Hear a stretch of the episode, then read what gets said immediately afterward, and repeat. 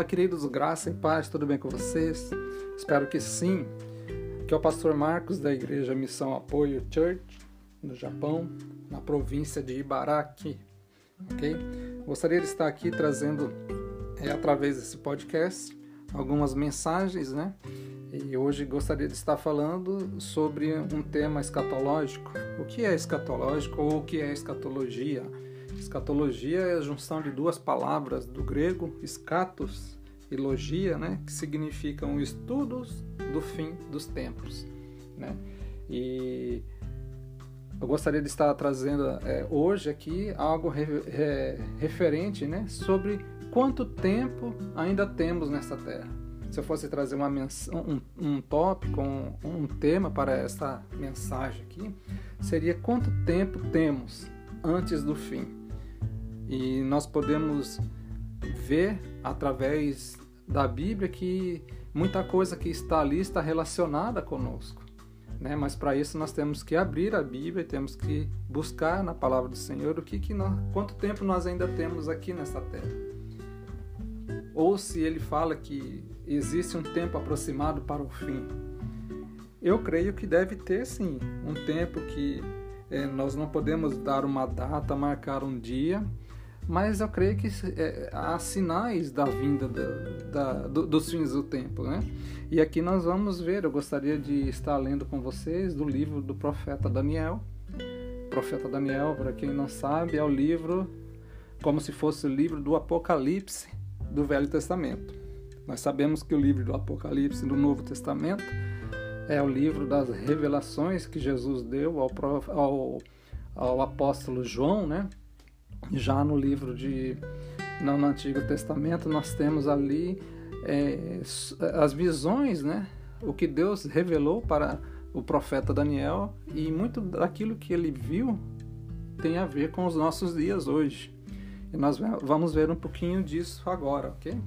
Então é um assunto que gera um tanto quanto medo, né? Para aquelas pessoas que não têm o um entendimento, mas por outro lado também gera para aqueles que conhecem esperança. É, o livro de Apocalipse e o livro de Daniel são livros que tem que trazer em nós alegria, esperança, porque é, é, fala sobre algo que irá acontecer independente se a pessoa crê ou não, irá acontecer, porque está na palavra. Isso está na palavra, ela irá se cumprir, ok? Então, sem demoras, gostaria de estar lendo com os irmãos livro de Daniel, capítulo 30, capítulo de número 2, quer dizer, verso de número 30. Gostaria de estar lendo aqui um pouquinho sobre a palavra de Deus, lá em Daniel, capítulo 2, verso 30 em diante. Vamos lá. E a mim foi-me revelado esse mistério, não porque haja em mim mais sabedoria do que em todos os viventes, mas para que a interpretação se fizesse saber ao rei e para que entendesse as cogitações da tua mente. Tu, ó rei, estavas vendo, e eis aqui uma grande estátua. Esta era imensa e de extraordinário esplendor. Estava em pé diante de ti, e a sua aparência era terrível. A cabeça era de ouro, é, ouro fino, ou fino ouro, né? O peito e os braços de prata, o ventre e os quadris de bronze, as pernas de ferro, os pés em parte de ferro e em parte de barro. Quando estavas olhando, uma pedra foi cortada sem auxílio de mãos, feriu a estátua nos pés de ferro e de barro e os esmiuçou. Né? Então foi juntamente esmiuçado o ferro, o barro, o bronze, a prata e o ouro, os quais se fizeram como palha nas eiras do estio, e o vento os levou, e deles não se viram mais vestígio algum. Mas a pedra que feriu a estátua se tornou em grande montanha que encheu toda a terra. Glória a Deus. Que palavra sugoi. Ou seja, que palavra poderosa, né? Uma palavra muito interessante. Nós vemos aqui a história do profeta Daniel, um homem que buscava Deus de uma forma surpreendente. Nós vemos aqui o que aconteceu que um rei chamado Nabucodonosor, ele teve um sonho e ninguém conseguia dar a interpretação que ele queria. E ele esse, sonho, esse, esse sonho tirou a paz do rei Nabucodonosor, que ele era o rei da Babilônia, e isso fez com que ele é, viesse a buscar interpretação através de vários sábios, homens que queriam ter, é, homens que eram especialistas em magias, em astrologias, em encantamentos, vários tipos né, de pessoas que eram sábios naquela época. O rei lhe mandava buscar e pedia que alguém pudesse trazer o esclarecimento daquele sonho e não havia ninguém que podia trazer esclarecimento.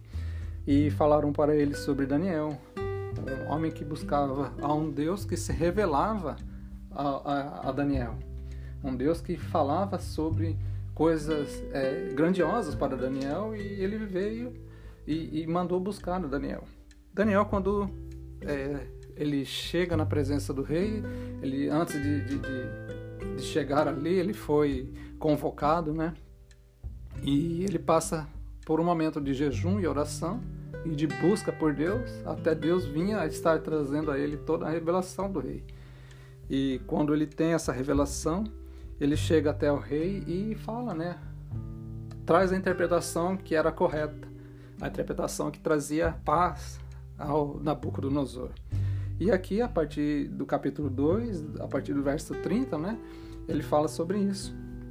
Né? E ele fala que o rei ele teve um sonho e ele viu uma, uma estátua, né? E era uma estátua imensa, né? Gigantesca, né? e ela tinha ali uma aparência terrível.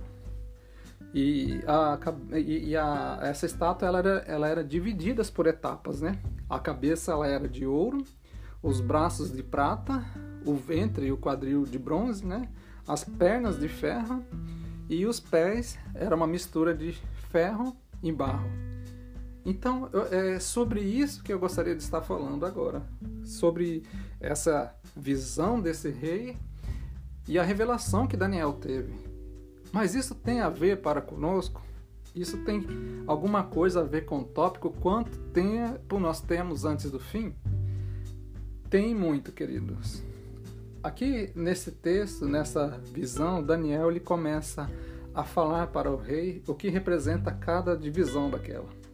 O que representa ali a cabeça, o que representa cada cada parte daquele corpo e o que simbolizava ali cada, cada, é, cada elemento daqueles, né? E a primeiro, a primeira, o primeiro ponto que nós vamos ver aqui é sobre a cabeça.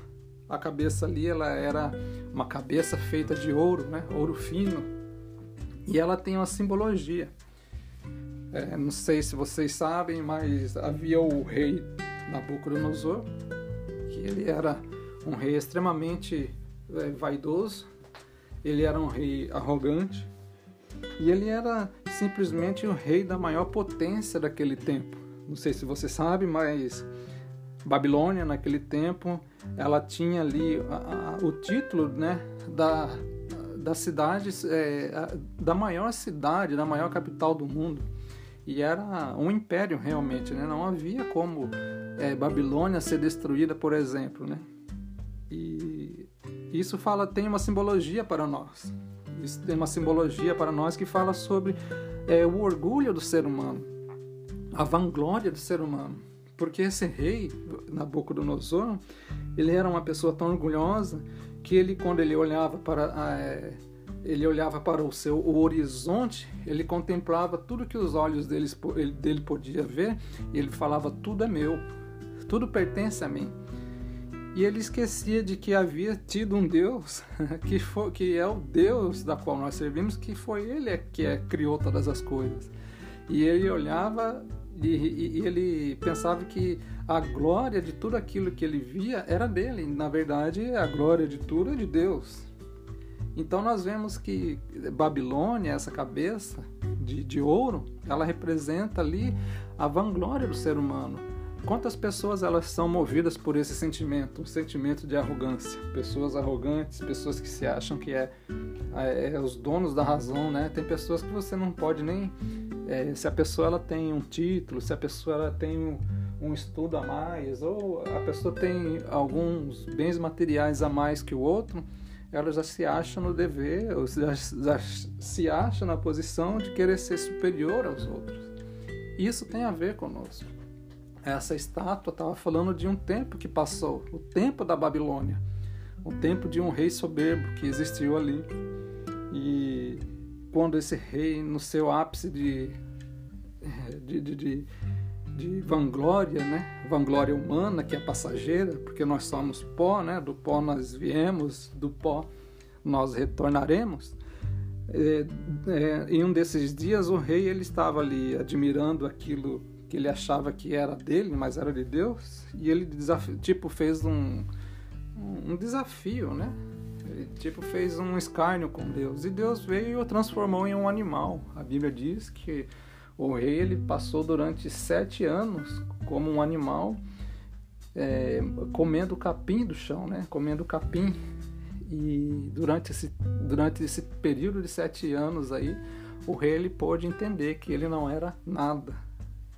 E a partir desse tempo ele pôde começar a voltar a se arrepender do orgulho que ele tinha, se arrepender que ele não era nada e ter um entendimento que ele era igual aos outros seres humanos, que ele era uma pessoa que era vinda do pó e que quando tivesse o tempo dela, dele de, de, de, de, terminar nessa terra, ele também iria voltar para o pó, assim como todos os outros mortais. Então, quando ele tem esse entendimento, ele volta ali já de uma bem mais humilde, né? Depois de sete anos comendo mato, né? Em uma forma de um animal terrível, ele volta e já, já volta mais humilde. Mas a cabeça daquela estátua ali fala sobre isso. Fala um pouquinho, contém um pouquinho só da história desse rei, mas ela tem uma simbologia sobre a vanglória do ser humano. Tem uma simbologia sobre a arrogância do ser humano, o orgulho que tem dentro do ser humano. Essa é a primeira. Fala também sobre o império, né? Fala sobre o império babilônico, né? O Império Babilônico, como eu falei anteriormente, foi o maior império daquele tempo de Daniel. E ali, quando é, passa esse tempo dessa cabeça de ouro que vinha a ser Babilônia, dá-se então, dá então é, é, a um no, uma nova etapa. Dá-se então começo ali a, a, a fase, né, ou a, o período do peito e braços de prata o peito e braços de prata também tem uma simbologia conosco, né? Ali quando é, é, Babilônia ela é conquistada, né, pelos medo-persas, é, os medo-persas ali junto com Ciro e Dário, né, que foram grandes imperadores da, daquelas nações. Está falando de duas nações, né? Por isso que são os braços ali, né? Tem os braços ali de prata, né? E o peito também, né? São duas nações juntas o, o, o, Império Medo e o Império Persa juntos, né? Se você for buscar em alguma figura depois, você vai ver que essa estátua ela tinha a aparência de um, de um homem com os braços cruzados, né? Então estava falando de uma união de duas nações, né? O Império Persa e o Império Medo. E qual que é que tinha essa a importância disso para nós? O que que simboliza? Qual que era a simbologia por trás desse dessa parte dessa dessa estátua. Quando nós olhamos para o Império Medo-Persa, ele era um império muito, é, muito potente, muito forte, e só que eles tinham algo que destacava, além deles serem um império forte para poder conquistar a Babilônia, tinha que ser um império mais forte que a Babilônia, que já era uma potência, né? E eles tinham algo muito interessante, que era o comércio. O comércio nos diz respeito a dinheiro, nos diz respeito à avareza, né? Nos diz respeito àquilo que o homem é, corre atrás para almejá-lo de uma forma assim idólatra, né? Nós vemos que hoje tudo gira em torno do dinheiro. Quantas pessoas são arrogantes, quantas pessoas ali elas buscam para elas, né? Todo, é, se for possível, prejudicar o outro, né? Para poder ter a, é, dinheiro no bolso, ela prejudica. E a cabe, a, a, o peito e o braço fala sobre isso. O peito e o braço de prata fala-se ali durante um período da história, né? Que era o período dos Medos e dos Persas, que tem essa simbologia da avareza, uma simbologia da, da, de, pessoas que eram totalmente dominadas ainda tem até hoje, né? Todas essas etapas dessa estátua tem até os dias de hoje, né? Pessoas que eram ali eras e são até nos dias de hoje, né? Pessoas que têm ali a sua vida voltada somente para o amor à avareza, amor ao dinheiro, amor àquilo que pode, riquezas humanas, né? Riquezas terrestres que um dia nós vamos passar, mas a riqueza vai ficar aqui, né? Esses dias eu vi uma figura que tinha um homem entrando no céu e ah não, ele estava diante da morte, né? E a morte estava assim apontando o lixo, né? Que era para ele deixar ali o, o, lixo, né? E aí ele estava carregando ali sacola, né? Uma sacola cheia de dinheiro e tipo a morte falando assim, deixa ali do lado, porque para onde você vai não precisa disso, né? E muitas das vezes nós vemos pessoas que estão passando muito tempo correndo atrás do dinheiro, correndo atrás. Não estou falando que o dinheiro é coisa, uma coisa ruim nós não podemos ser dominados pelo dinheiro. Nós temos que dominar o dinheiro, não o contrário, né? Nós não podemos deixar que o, o dinheiro seja o centro da nossa vida. Nós temos que trabalhar, nós temos que buscar ter o nosso sustento, mas não fazer com que isso venha é, chegar ao ponto de é, ser algo o número um da nossa vida, né? Na verdade, o número um da nossa vida, a Bíblia nos ensina que nós devemos primeiro, além de tudo, amar a Deus acima de todas as outras coisas, né? Se eu coloco o dinheiro acima do meu Deus, logo eu estou sendo um idólatra. E antigamente havia né, um Deus né, que ele era voltado exclusivamente para isso, né, chamado Mamon. Né? O Mamon era o Deus né, do, do dinheiro. Era um Deus ali que Jesus ele chegou a, a, a exortar né, as pessoas né, que eles não adorassem a mamão, né?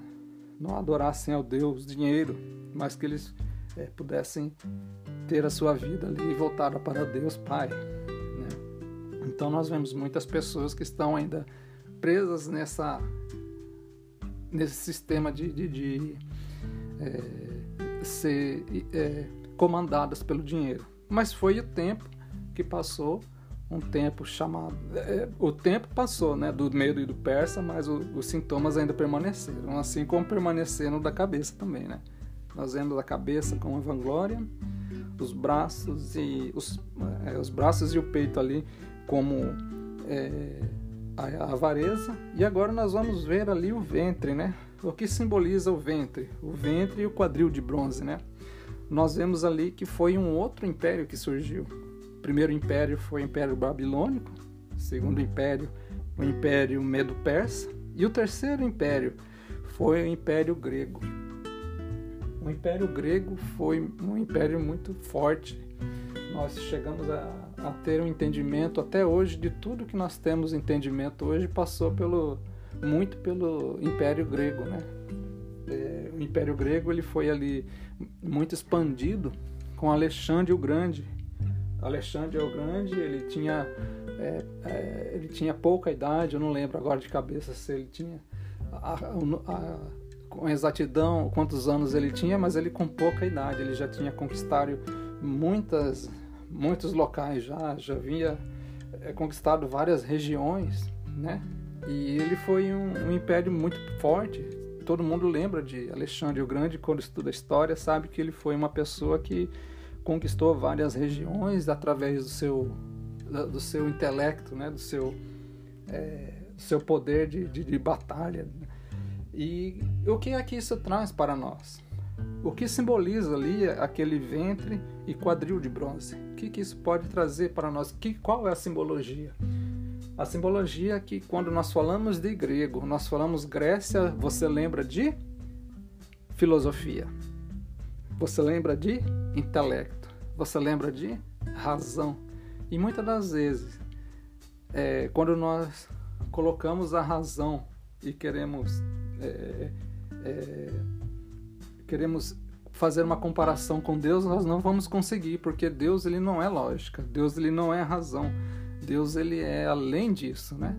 Deus ele vem para nós podermos nos aproximar de Deus, nós não precisamos é, é, calcular números. Nós precisamos apenas ter fé. Precisamos apenas buscar em Deus, né? que é, através da vida de, de Jesus ali, o que ele fez na cruz ali, o que ele fez no, durante ele esteve na sua vida ali, nós podemos aprender com os passos deles, né? E não deixar que é, filosofias venham tirar a nossa fé. Quando falamos de Grécia, quando falamos ali de, é, do, dos gregos, é, do tempo daquele é, império, império grego, fala sobre isso. Fala sobre é, um sistema dominado somente pela razão, um sistema dominado somente pela lógica. Se você vive, é, podemos dizer também ceticismo, né? Se você tem muita ciência, se você tem muito entendimento, a pessoa ela acha que é dona da razão. A pessoa, quando ela vive nesse sistema dominado somente pela lógica, ela passa a ser uma pessoa cética. E já começa a, a ver tudo somente pelos olhos dela. Ela crê que nada acontece se não for pela ótica dela. E vemos isso hoje, nesses dias. Hoje. Nos dias que nós vivemos, nós vemos isso. Como eu volto a frisar, tudo que nós estamos vendo aqui passou pela estátua. Né? O Império Babilônico, que simboliza ali a, a, a vanglória do ser humano, o Império Medo-Persa, que simboliza ali a avareza, o Império da, da Grécia, que simboliza ali o, a filosofia, né? aquilo, que nos, aquilo que nos afasta de Deus. Né? Não estou falando que é errado nós fazemos, estudarmos, termos um curso de filosofia, mas existem filosofias que são, são contra a palavra de Deus. Nós vemos isso com a filosofia marxista. A filosofia marxista ela vê que Deus não existe e ela é uma filosofia totalmente contrária àquilo que Deus é, anuncia, aquilo que Deus ensina através do Evangelho, né? através da, da, da Bíblia. Né? E vemos filosofias que são totalmente é, destrutivas para o homem. Você, é, como uma pessoa inteligente, né? sabe que hoje nós estamos vivendo debaixo de ideologias. Sabe que hoje a política gira principalmente no Brasil, em torno de ideologias. Então são é, sistemas que têm a ver com aquela parte daquela estátua. São sistemas que têm a ver com o Império Grego, o Império, é, o Império de, de, Alexandre, né, que veio a trazer ali uma, um iluminismo né, para os povos, né, e veio trazer ali a razão, a lógica, né, através de vários é, é, é, intelectuais, vários filósofos, e eu volto a frisar, não é errado nós termos o nosso, a nosso curso de, de, de, de filosofia, se a pessoa ela quer estudar filosofia, que estude, mas que não faça isso para se afastar de Deus, porque aí já é uma filosofia humana. É uma filosofia da qual o homem fala que não necessita de Deus. Já ouviu isso por aí? Uma filosofia ou um intelecto, ou uma razão, uma lógica de que Deus não existe, como a ciência hoje diz, né? Muita ciência, muitos cientistas dizem que Deus não existe, né? E, e levantam teorias, né? A palavra já diz teorias, né? Ou seja, não é nada comprovado como a teoria do, da, da evolução, né? Então, são tudo baseados em uma filosofia, tudo baseados em intelectos humanos, e isso tem tudo a ver com a estátua que Daniel vinha ali revelando. Mas foi um tempo que passou, né? Foi o tempo que passou, e na sequência nós vamos ver que apareceu uma outra uma outra um outro império em uma outra época determinada que era ali as pernas de ferro não é isso? Pernas de ferro. O que é que representa aquelas pernas de ferro? Aquelas pernas de ferro ali representam o maior império que já existiu na face da Terra, que foi o Império Romano.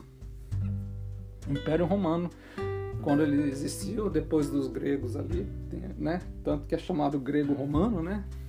Greco-romano.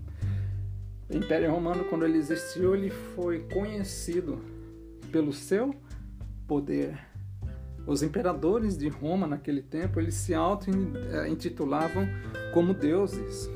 Quando o imperador, né, como Augusto César, César era um título, né? Quando Augusto ele se proclamou César, é como se ele fosse um deus. Então isso tem uma simbologia para nós também. O Império Romano ele simboliza, sabe o que? Império Romano simboliza poder, porque quando o Império Romano ele estava ali é, é, no seu auge, o Império Romano quando ele dominava, o Império Romano ele tinha total poder absoluto em todas as esferas daquele tempo. O, Império de Roma ele era um império forte, um império poderoso na área militar e foi através da área militar que o Império Romano ele conquistou, que conquistou. O Império Romano, através da área militar, eles tinham, eles eram os únicos que tinham um exército bem treinado os exércitos de Roma, quando eles iam para a batalha, eles sabiam como lutar. Por isso que ele não tinha adversário à altura, era uma revolução daquele tempo. Eles tinham ali eh, os soldados, né, as, as legiões romanas, e quando eles iam para a batalha, eles tinham um estilo de luta totalmente diferente. E isso veio a fazer com que o Império Romano fosse ali uma potência. Com aquilo que eles já adquiriram dos gregos, né, o intelecto, os romanos também eles foram outra forma de poder, a área de poder, que eles criaram algo chamado política. Através do, é, através do Império Romano eles tinham o poder militar, da qual não existia nada que se opunha a eles. Eles só vieram a cair depois de 600, 400 anos depois de, de existir, né? Com, com as investidas bárbaras, né? Que vinham sobre eles. E no tempo de Roma, eles eram eles eram a potência, não havia como vencer Roma. Não havia Roma quando conquistava um lugar, ele exercia poderes ali sobre aquele local, que era o local, que era poderes militar, o poder político e por último, havia ali um poder de, da qual Roma exerce poder até hoje, que é o poder da religião. Não sei se vocês sabem, mas houve um tempo em que Roma ela perseguiu muito cristão e matou muitos cristãos através de várias, vários anos, né? E judeus também. E chegou um tempo em que houve um, um, um imperador chamado Constantino.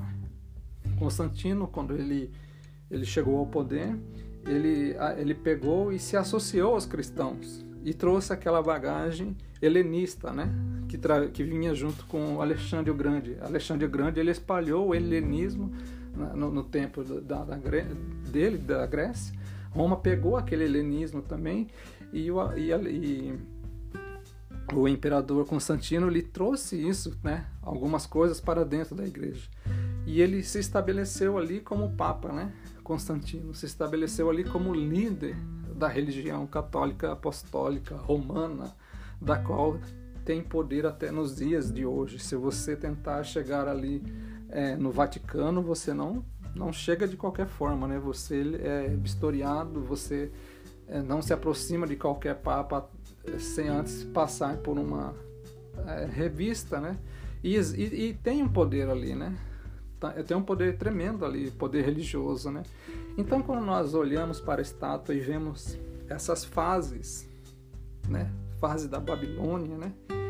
Que era ali a vanglória do ser humano, a fase do peito e dos braços, que era a fase ali é, do Medo Persa, o tempo que o, o, a pessoa ela era dominada pela avareza. Nós vemos ali o intelecto no tempo de Alexandre o Grande, nós vemos o poder que envolvia é, é, o poder militar, o poder político e o poder religioso no tempo de Roma, aí nós vamos e nos deparamos com a última parte, que é a parte dos pés. Interessante que a parte dos pés é a parte da qual nós estamos vivendo hoje, porque nós vemos ali duas é, é dois elementos que tentam que estão juntos, mas não se misturam: barro e ferro junto. Barro e ferro junto, não tem como se misturar. E pesquisando mais profundamente sobre isso, é, nós vemos que ali está falando de é, é, dos pés ali é, simbolizam ali duas etnias, né? Porque quando Roma ela foi é, é, conquistada, quando Roma foi quando passou o, o tempo do Império Romano, o Império Romano ele foi dividido em duas, né? ele foi dividido ali em Constantinopla e ela foi ali em Roma dividida em dois, né? Constantinopla foi a, a capital que hoje vem a ser Turquia, né? Então foi dividido. Através da divisão de Roma surgiram ali dez reis, dez reinados, né? Que tem até os dias de hoje esses reinados, né? Vai, vai me faltar tempo para poder falar de cada um deles, mas através da, da, do Império Romano, quando o Império Romano passou, quando aquele sistema de poder né, passou, que não passou totalmente, existe até hoje, tanto quanto era o de, de, de Nabucodonosor, tudo está ali situado nos pés agora. Tudo veio para os pés, que é a parte da qual nós estamos vivendo hoje. Hoje nós estamos vivendo, hoje nós estamos na ponta daqueles dedões ali. Cada dedão simboliza um reino, simboliza uma nação. Nós estamos vivendo ali nações, que são duas nações, né? São dois elementos, barro e ferro, que não se misturam. O que é que não se mistura hoje? O que é que são esses elementos? Um elemento barro, o outro elemento é o ferro. Está falando dos árabes, que vieram ali por Constantinopla, e está falando ali dos europeus que vieram ali por Roma, se expandiram ali você vê que hoje os árabes eles, eles podem andar em qualquer lugar. Você vê que eles, eles têm capacidade de andar junto com os europeus, porém eles não se misturam. E um é mais forte que o outro. O árabe ele está totalmente pronto para é, se qualquer autoridade muçulmana falar, olha, vamos fazer isso hoje. O árabe ele não pensa duas vezes. O árabe ele vem e faz. Se o árabe estiver debaixo de um sistema é, religioso, né, que é o sistema muçulmano, se alguém, algum líder aí, né, tipo o líder da Turquia, né, ele falar lá, vamos fazer isso hoje, e ele der a ordem, o povo muçulmano ele vai fazer. Porque eles não têm medo, eles são muito mais fortes. Já o povo europeu é um povo que é fragilizado. Você vê hoje o povo, o povo europeu é um povo fragilizado é fragilizado pelo que, o que é que está acontecendo hoje, que está fragilizando o povo europeu. Hoje nós vemos aqui, durante o decorrer da história, muitas coisas aconteceram com a Europa. A Europa passou por várias guerras, a Europa passou por pestes, a Europa passou por vários traumas e isso veio fazer com que eles viessem aos poucos indo se enfraquecendo. E sabe o que é mais interessante de tudo isso aí? tanto os europeus quanto os árabes, árabes, os dois estão esperando um líder. Estão esperando uma pessoa para poder é, orientá-los. E essa pessoa, quando nós vamos ler o livro de Daniel, o livro de Daniel ele diz né, que surgirá dentre esses reinos um reino, um, um, uma ponta de um chifre, que irá dominar sobre todos os outros reinos. E ele está falando de uma pessoa. Você tem ideia de quem é essa pessoa? essa pessoa ela é conhecida, né, como o Inico. No Novo Testamento, o apóstolo Paulo chama ele de o Inico. Será aquela pessoa que ela irá dominar todo o sistema é, humano, todo o globo. O mundo caminha para isso. O mundo caminha para essa direção. Tudo isso que nós vimos, todas essas etapas que passaram etapa do ouro, da prata, do bronze, do ferro. Tudo isso combina nisso aí. Tudo isso finaliza nessa nesse sentido de um governo mundial. E nós estamos vendo isso acontecer.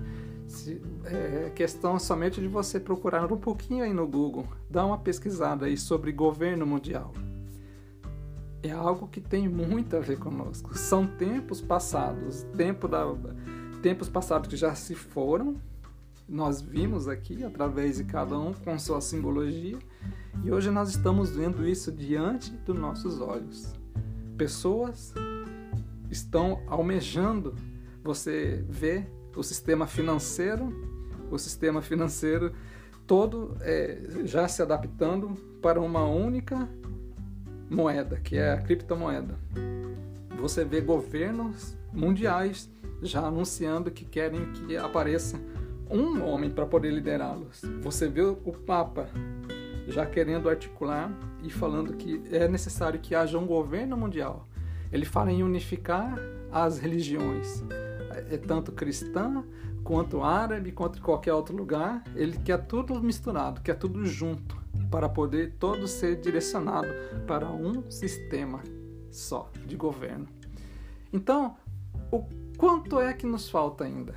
A questão do, do é, a questão do tópico do, disso que eu estou falando hoje. Quanto tempo nos falta? Falta muito pouco. Porque o texto que nós lemos de Daniel diz que durante, depois que ele vê aquela estátua, ele vê uma pedra que foi cortada sem auxílio de mãos.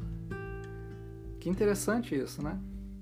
Essa pedra, quando ela é cortada sem auxílios de mão, quem você acha que é?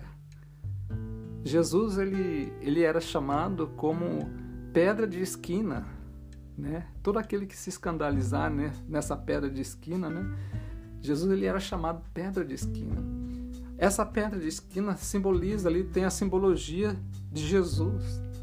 Jesus, quando ele voltar, ia voltar para é, é, pegar a sua igreja, quando ele voltar para dominar sobre a terra, ele irá destruir tudo aquele que ficou todo aquele sistema, tudo aquilo que era do homem vai passar. Você reparou que era uma estátua com umas, uma, um aspecto de um homem? Ali simboliza toda a humanidade. Jesus, quando ele vir, ele vai quebrar todo esse sistema humano e vai instaurar um sistema divino. O tempo dos homens está chegando ao fim. Nós estamos ali no pé, barro e, e é, barro e ferro juntos. Nós estamos no finzinho já. E há uma pedra vindo em nossa direção. E essa pedra, quando ela chegar, quando ela bater nessa estátua, o texto diz que ela esmiuçou, esmigalhou, como a, é, a palha né, que jogaram no vento, ela esmigalhou, passou tudo aquilo lá.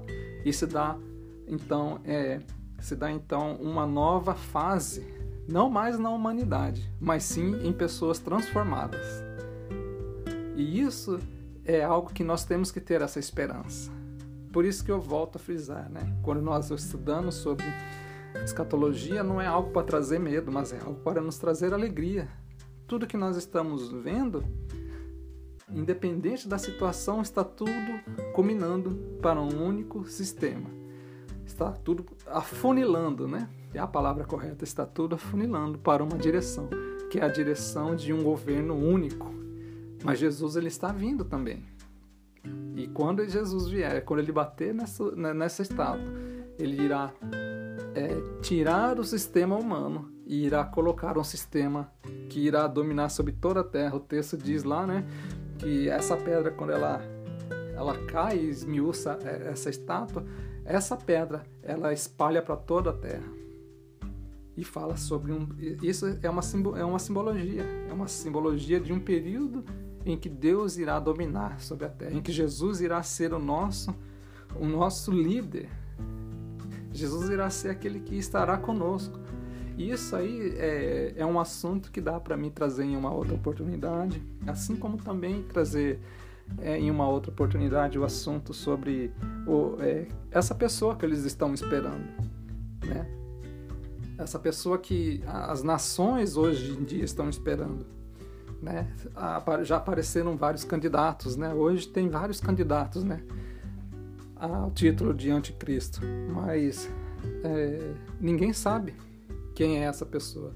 Essa pessoa ela vai ser uma pessoa da qual, é, se a gente for parar para falar aqui, a gente vai falar mais ainda durante uma hora só, ou mais, né? Somente de, de possibilidades de quem viria, de quem era e as dicas que a Bíblia dá sobre essa pessoa.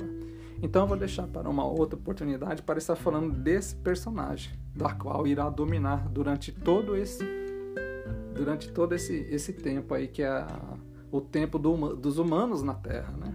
O tempo que a humanidade será dominada por um único homem. Então, durante uma outra outro dia, com certeza vou estar trazendo um estudo é, mais detalhado sobre o anticristo mas hoje gostaria somente de estar finalizando com isso. Quanto tempo nós temos até o fim? Eu volto a frisar, nós temos pouquíssimo tempo. Essa pedra ela está vindo em direção. Está vindo em direção e quando essa pedra chegar, ela irá destruir todo o sistema humano.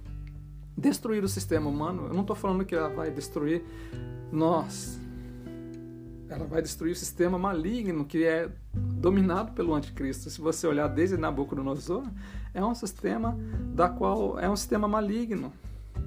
Olha o que simbolizava cada parte da estátua: é, vanglória humana, avareza, é, é, intelecto humano, poder humano, tudo relacionado ao ser humano. Mas quando essa, essa pedra bater nessa estátua, haverá uma mudança, haverá uma nova era na face da terra.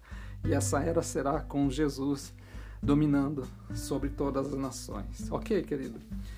É, eu espero que através dessa mensagem possa ter trazido aqui no teu coração algum entendimento. Gostaria de estar encerrando é, e deixando essa mensagem aí para você que se você tiver dúvidas, né, aqui para a região aqui aqui na igreja aqui, se você tiver alguma dúvida disso que você ouviu, venha estar me, me, perguntando, me procurando, né, para a gente poder estar dialogando mais a respeito de escatologia.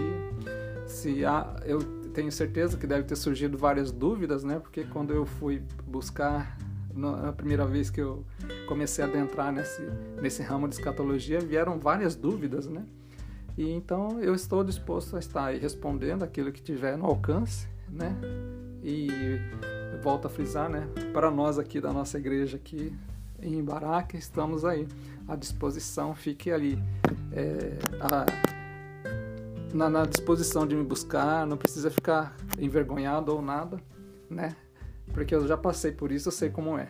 Então é isso aí, queridos. Eu queria estar deixando essa mensagem. Quanto tempo nós temos até o fim? E eu volto a frisar: temos muito pouco tempo. Por isso eu quero que você fique com essa mensagem, guarde ela no seu coração. Se essa mensagem serviu para você, trouxe alguma edificação para você, passe ela para alguém, né? Se essa mensagem surtiu algum efeito no teu coração, saiba que a pedra ela está vindo. E quando essa pedra ela vir e bater na, na estátua, eu creio que será um tempo muito bom para nós. E eu vou estar falando mais no decorrer dos dias, né, sobre essa essa volta dessa dessa pedra, né? O que essa essa volta acontece? Ela tem um outro nome, tá? Ela tem um nome da qual eu nós conhecemos, né, como arrebatamento. Outro dia eu falo mais a respeito sobre o impacto da pedra com a estátua, que simboliza o arrebatamento da igreja. Outro dia, em outra oportunidade, eu falo mais sobre isso. Mas hoje eu gostaria de estar encerrando. Né? Se você foi edificado por essa mensagem, passe adiante para alguém né, da qual você é, acha que essa pessoa pode estar sendo alcançada e que Deus possa estar fazendo algo na vida das pessoas através de você. Seja um instrumento de Deus, ok, querido? Então gostaria de estar encerrando, deixando essa mensagem no teu coração e que Deus nos abençoe. Em nome de Jesus. Amém. Glória a Deus.